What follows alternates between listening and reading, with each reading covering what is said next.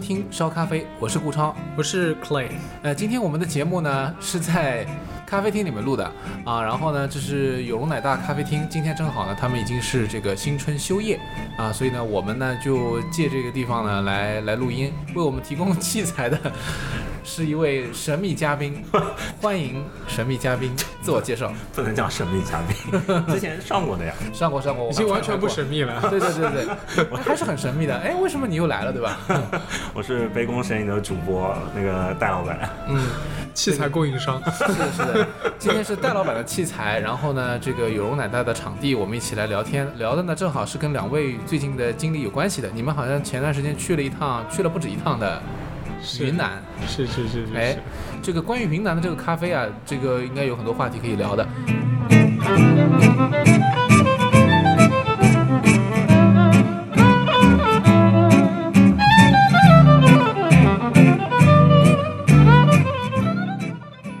特别是云南作为中国的这个主产区，我看基本上介绍都是说是百分之九十九的中国的咖啡都是来自云南，还有海南嘛，还有两个地方，对对对对，百分之九十九的阿拉比卡咖啡豆都是来自于云哦，南，海海南种的是罗豆啊。是罗罗布斯塔啊罗布斯塔 OK 对对对，哦，是这样。那个对于烧咖啡的听众，要要那个罗豆和阿拉比卡需要讲一讲吗？阿拉比卡咖啡豆，其实我觉得这个名字应该大家应该是很耳熟能详了吧，对吧？其实是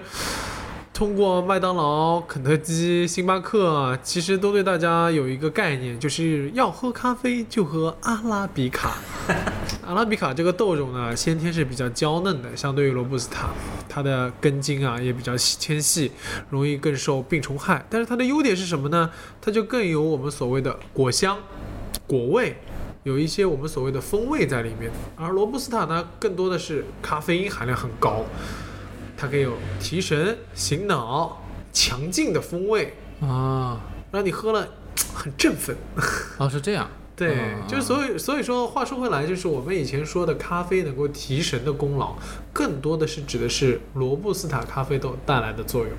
阿拉比卡咖啡豆喝多了，我可以说说我个人的经历。其实我喝，比如说十杯手冲的咖啡，十杯是越喝越累，这是因为你自己在冲的关系，还是什么？也没有就喝这个就咖啡就很累，就会很累。很累啊。是是是，喝哎多了我精品咖啡很累，我有时候也会，就是喝咖啡，我感觉怎么喝着喝着要想要睡觉了，这感觉。真的是因为你没有喝罗布斯塔。啊，是这样。可以什么时候做节目开始自带音效了？没有自带，今天还有一些背景音啊，呃听听那个新春来临之际，上海的城市声音，门口经过的车我都听到了。哎，说说到这个阿拉比卡咖啡，是不是我我看有一些资料说他们一般都种植在比较海拔比较高的地方，然后云南正好就是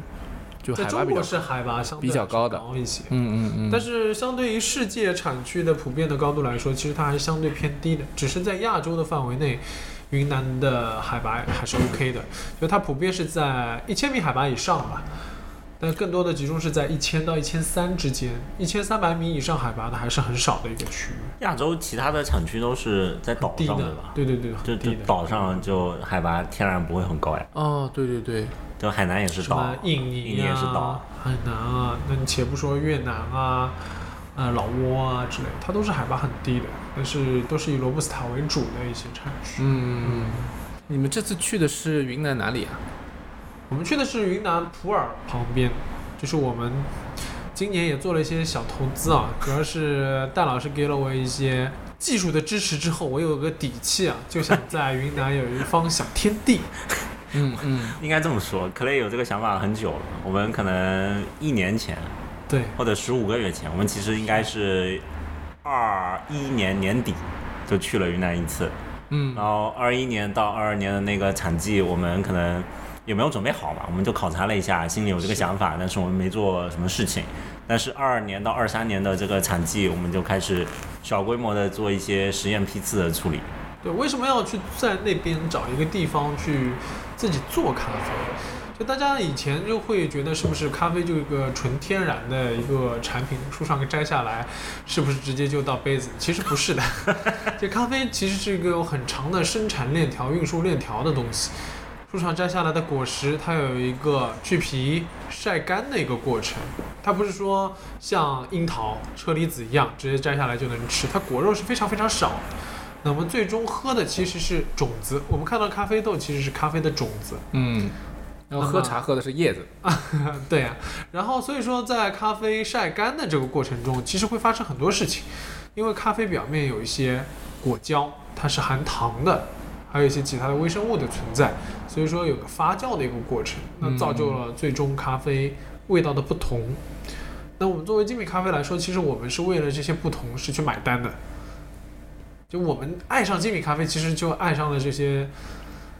不知所云的、很玄妙的这些风味。嗯但是确实我们在某一些时刻是能够深切的、清晰的感受到这些东西的。对对对，你刚刚给我喝的，我也感觉就是咖啡这个风味差距特别大，差别特别大。同样的容器，同样的方法，普及一下这嗯个咖啡的整个生产的链条。对，对，因为还还还蛮长的，啊比比我们熟悉的其他行业都要长很多。最嗯最源头的肯定是种咖啡的庄园或者果农种植。种植，对。对。嗯嗯然后下一步应该到处理厂，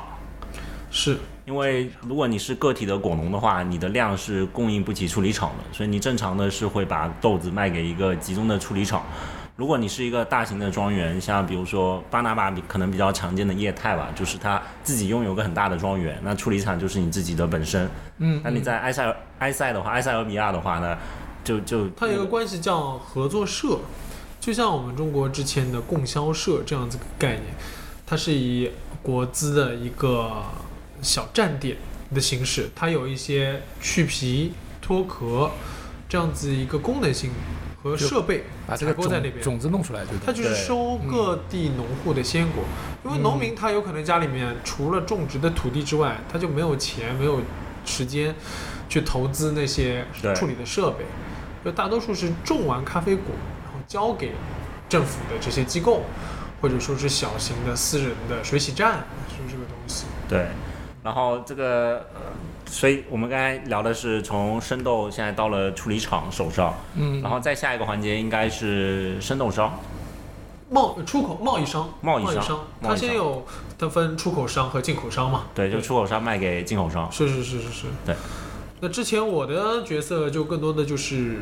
咖啡豆的进口商，嗯咖啡生豆的一个进口商。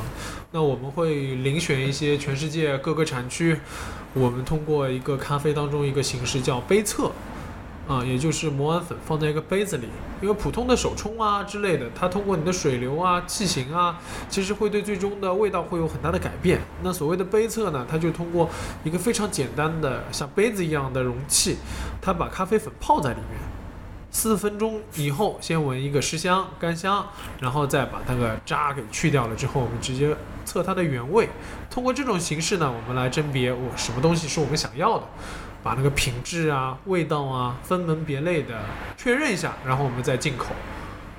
那最终呢，其实还要经过一道就是很关键的，就是烘焙商。这个分烘焙的工厂，也分烘焙的个人，或者是一些咖啡的门店自己有烘焙的设备。嗯，那最终再通过咖啡师的制作，到了消费者的手上。整个链条确实还是比较长的。对对我前两天碰到一个以前的同事，就跟我说，他现在对咖啡非常感兴趣，以至于在家里面自己烘豆子，他也可以买个烘他想焙机吗？他想要啊，买烘焙机不至于吧？我觉得可能买一个哦，现在有有有有有有有小小型烘焙机有，我第一次去咖啡产区的时候，去哥斯达黎加的时候，有一个台湾的朋友，他其实就是正经白天的工作是个工程师，很有名的工程师，嗯。他是做精工的，但是他家里面有四台小型的烘焙机，四台，四台。他说我的业余爱好就是烘焙咖啡豆，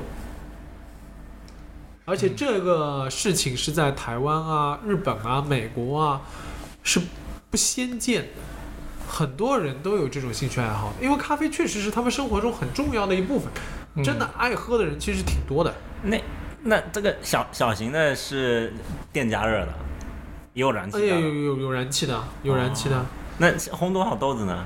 它大多数就是五百克以下的嘛，或者一公斤以下的。？OK，烘完就是自己用，对，分给朋友啊什么之类的对对对对，肯定得给朋友。你想一公斤分享分享，啊。而且它也会有销售的，也会卖的。有这个兴趣爱好，你肯定希望天天烘的呀。对对对，因为一个月烘一次手就生了。在中国，你要卖烘焙的豆子，你要有一个证，也就是 SC 的一个卫生的一个许可证。嗯，但是在海外，日本啊，其实就不需要这个证嘛，就不需要这个个人就能卖，嗯个人就能卖。嗯，对，这就嗯还是促进了这个行业的繁荣吧，我会觉得。而且你普通的咖啡的门店如果都能烘焙然后销售的话，那业态就很丰富嘛。个体化的那种经营一多，每个人其实都不一样。嗯，这个东西就跟你煎块牛排一样，就是我有的是就喜欢三分熟，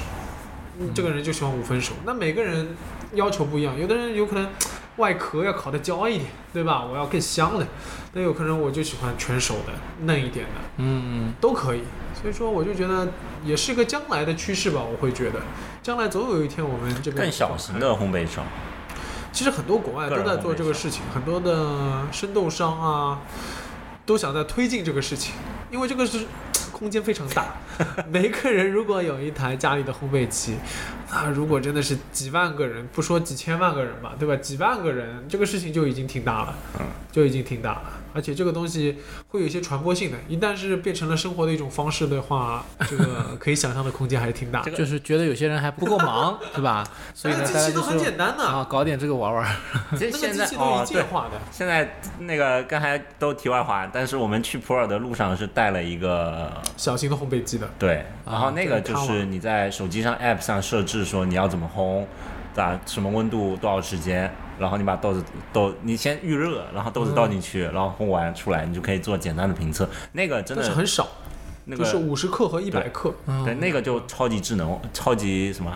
傻瓜式对对，可视化。可视化。嗯。那就是跟那个叫智能家电什么一一回事儿嘛，就是。感觉就是在家里面可以搞一个这样的，那就跟那个全自动洗衣机一样，对对，搞一个家就是一个家电嘛，对啊，但它的目的开始是还是为了行业行内人的，对。就是为了我们，比如说我们这些选咖啡的人。那你如果等咖啡的生豆带带回国，再去慢慢炒炒对。那你整个效率非常低，好豆子有可能已经被别人买走了。嗯，那你如果在当地哎自己烘焙，因为为什么当地它的烘焙啊是不靠谱的？为什么不靠谱呢？它那边样品的烘焙机啊就在那边转啊转，就是那个就是像一个小锅炉一样，在那边洗衣机一样，就像爆米花了，就是对对，爆米花机一样的这种，嗯，很不靠谱。然后你烘的话，几分钟就烘完了，你嗯基本那个。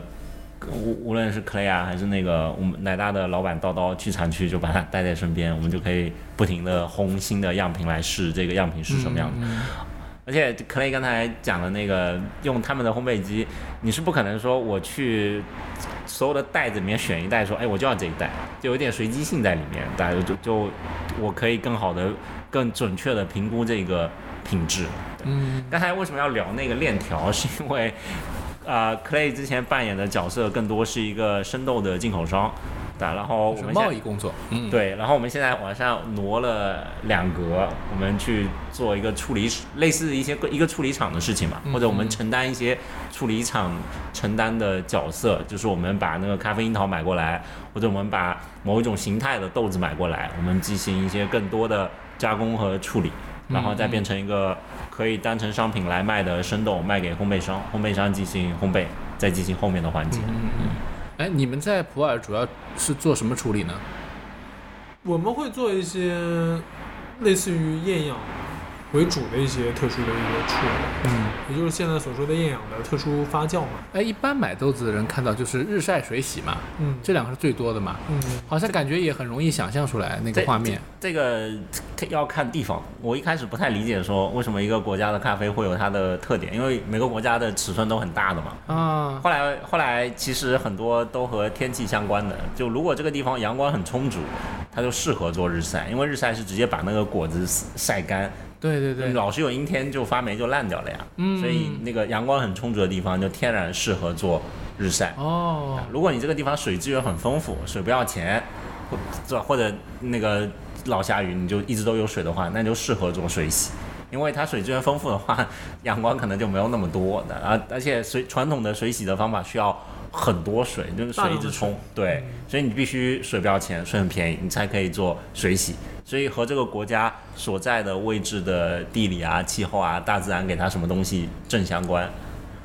那很美妙的感觉。这这个就就是中我们中国人说叫顺势而为嘛，对，其实就是风土嘛，这就是风真好。哎呀，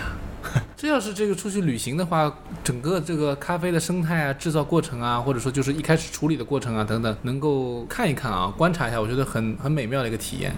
那前面说到厌氧，厌氧是是怎么弄的呢？厌氧我们会在我们庄园，我们会采购一些类似于塑胶桶，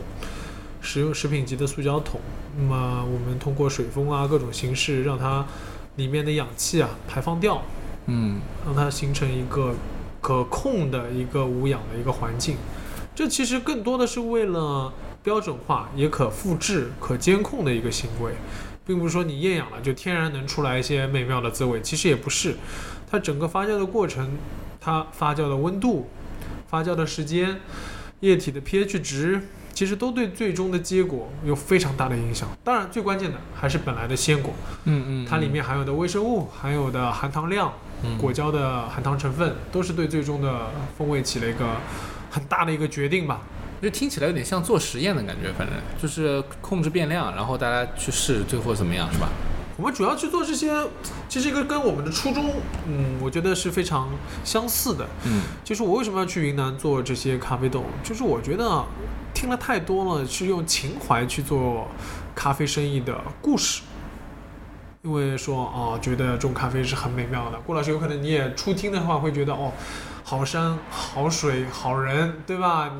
对啊，被你们说的如就觉得画一般的环境种植一些咖啡，但实际种植咖啡呢是挺残酷的。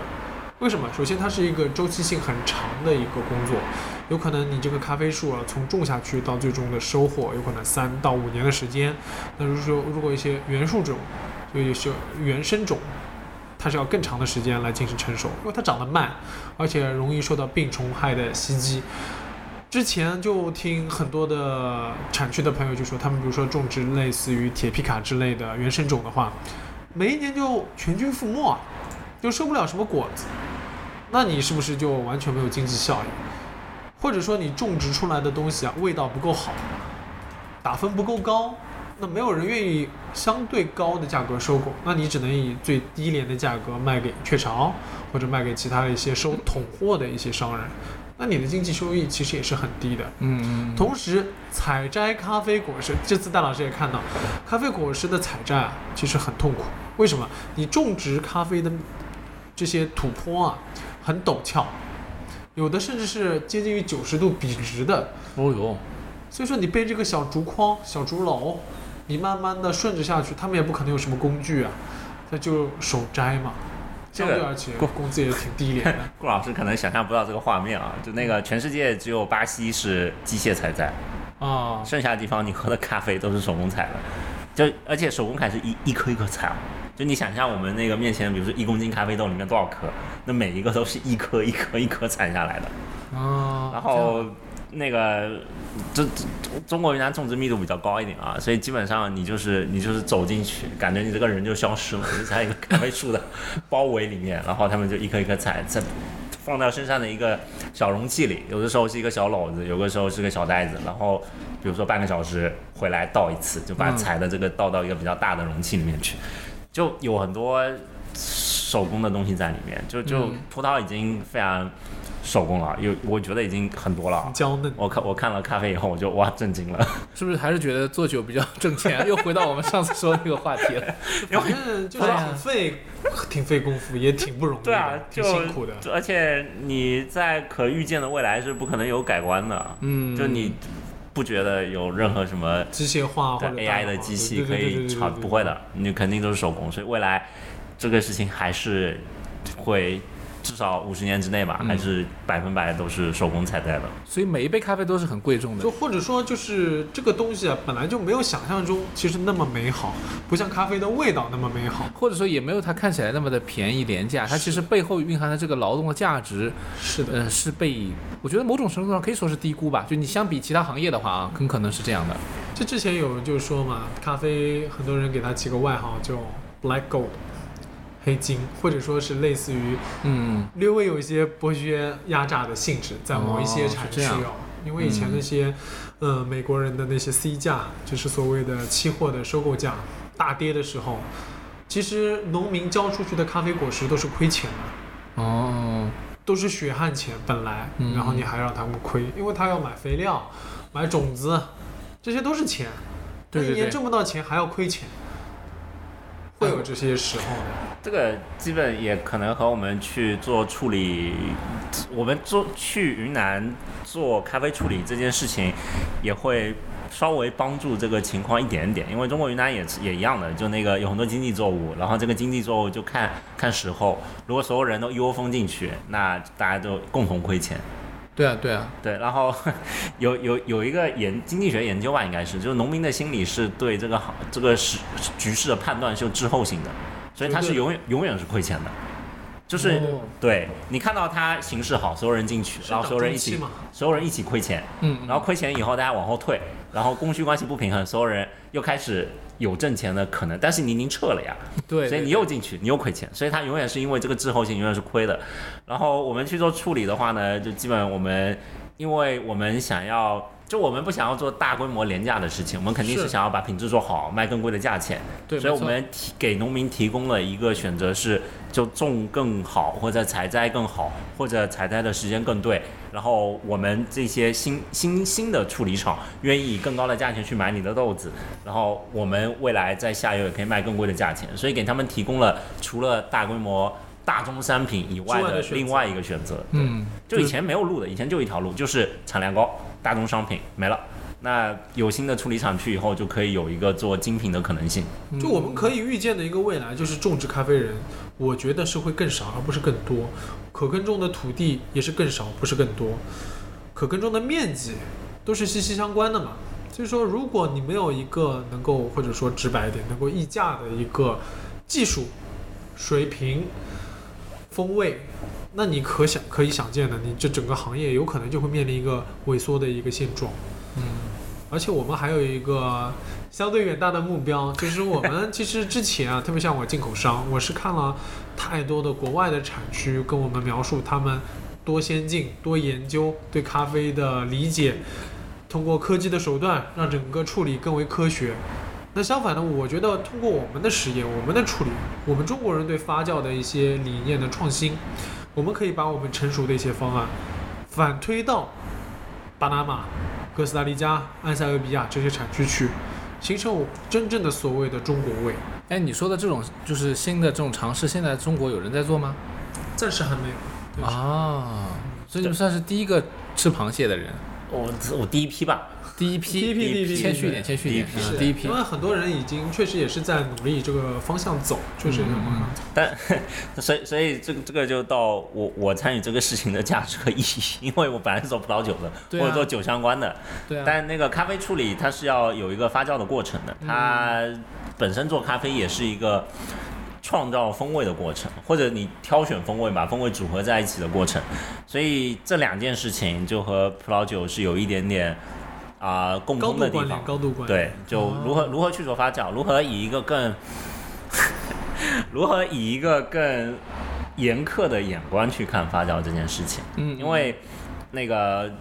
那个 Clay 给我描述的这些海外那个厂商的一些资料啊，或者庄园的资料，或者我自己看到的一些对这件事情描述会比较浪漫化一点。但是葡萄酒是必须要发酵的，所以葡萄酒在过去的可能一百年研究的就是发酵这个事情，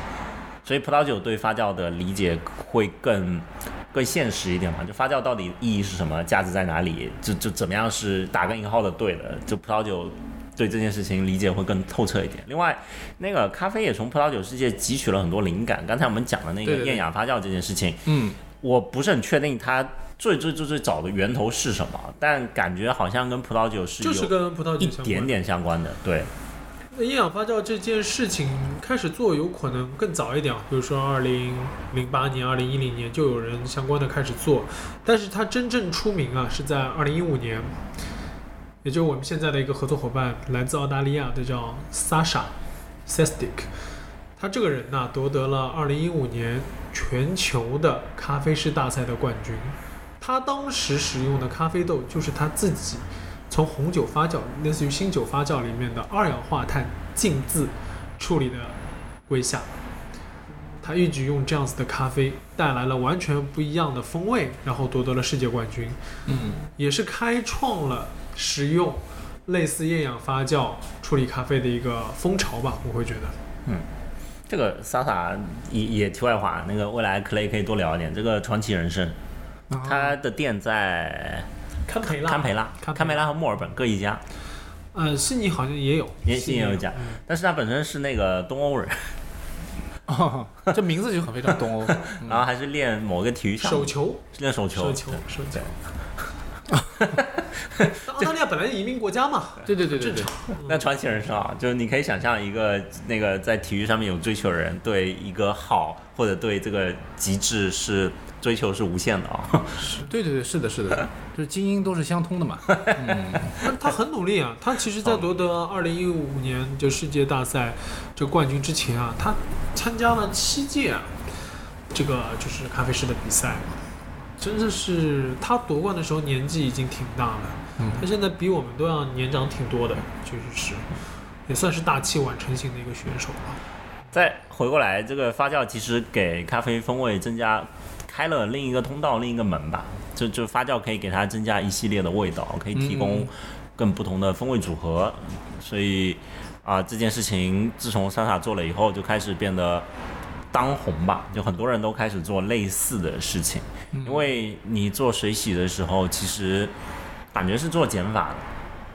那因为是冲用水冲掉嘛，对你基本都冲掉了，对，冲掉你就、嗯你就是一个很纯纯净的一个感觉在里面。对，然后你做日晒的话，稍微做了一点点加法，就你有这些果胶粘附在这个豆子上面，然后你把它晒干，所以有一些风味进入到豆子里去。然后你做发酵的话，又提厌氧发酵的话，你提供了一些完全不一样的一个味道。嗯厌氧发酵这件事情对于葡萄酒而言，啊、二氧化碳浸渍法是为了做一九八零年代末吧，他们几个南法的人为了做自然酒这件事情而做的。因为如果你和空气接触太太多，就有很多杂菌。啊，所以你为了让它自然发酵，但是又没有杂菌，他们就开始做厌氧的处理，就在那个容器里面用二氧化碳把它充满，然后发酵慢慢会从颗粒内部开始。葡萄酒有一整套相关的方法论，它做一个独特的风格的一个酒，但是在咖啡里面的话呢，也是的，你。提供个厌氧的环境，它的发酵会从内部开始，它自己会有自己保护自己的一个作用，就你就可以在那个状态下放更长的时间，那你发酵出来的一些风味就会进入到豆子里去，之后啊，你经过你经过晾晒，你经过烘焙，你经过冲煮，最后就到了我们的杯子里去。所以啊、发酵是我们在处理厂里面可能会做的一个比较比较重要的一个方向吧。就那个，因为它提供了一些新的可能性，我们想把这件事情掌握得更好一点。我们也想要，比如说更大的规模来做这个事情，因为我们我们在聊精品、精品、精品，但精品代表的它只能只能有一点点豆子，然后他还会卖比较高的价钱，那他只会有。他他只会卖给很小的一一部分爱好者。那我们也想要说，我们是否有办法说，我们把这个方法放大，并且可以控制成本，让这个成本不要太高，他就可以卖给更多的受众，卖给更多的不同的受众，更多的地方，让更多人喝到这么一个味道。说艳阳不接触精品的人是不会知道的呀。嗯嗯那就算接触精品，其实也对艳阳有很多的一些成见吧。有的人就觉得是那些很发酵、很酸的，对是吧？这个也是我们想做的另外一个事情，就是就是葡萄酒世界里面发酵对和错，发酵好和不好，稍微这个边界稍微清晰一点点。就我们就划了好好好些线，就就就就这个东西过了，就就可能不太对。当然，你也可以说不太对，有不太对的审美啊，嗯你可以欣赏那些东西。但是总体上就是说是有一个标准的，对，可能这个行业里百分之九十九点九都是的，但是你有嗯零点零一不是的，但没关系的。所以在咖啡发酵里面，我们也想要说，我们自己心里要划一条线，我们很清楚说怎么样做会出什么样的结果，什么样的结果是我们自己想要和喜欢的，我们可以把拿它用来用它来做什么东西。嗯，这其实跟面包啊也是一样的嘛，所有讲到发酵都是一样的，好像感觉就差不多了，对对家里做馒头没做好，你一看就看出来了，没发起来就没做好嘛。对啊，像前面说那个烘豆子，其实我也在想，就是跟很多人什么烤牛排啊什么，其实都是有有类似的这种异曲同工之妙。思思维的方式嘛。嗯，当然为了有更好的这个咖啡豆，很多人这个付出的这个辛劳，应该让大家听到这个故事背后可能会有更多人会感受到这个咖啡的珍贵。那个这期节目差不多就聊到这儿吧，谢谢谢谢戴老板过来玩，好，我们下期再聊，再见。拜拜拜。拜。Hide your heart from sight. Lock your dreams at night. It could happen to you. It could. Don't stars, or you might stumble. Someone drops a sigh, and down you tumble. Keep an eye on spring. Run when church bells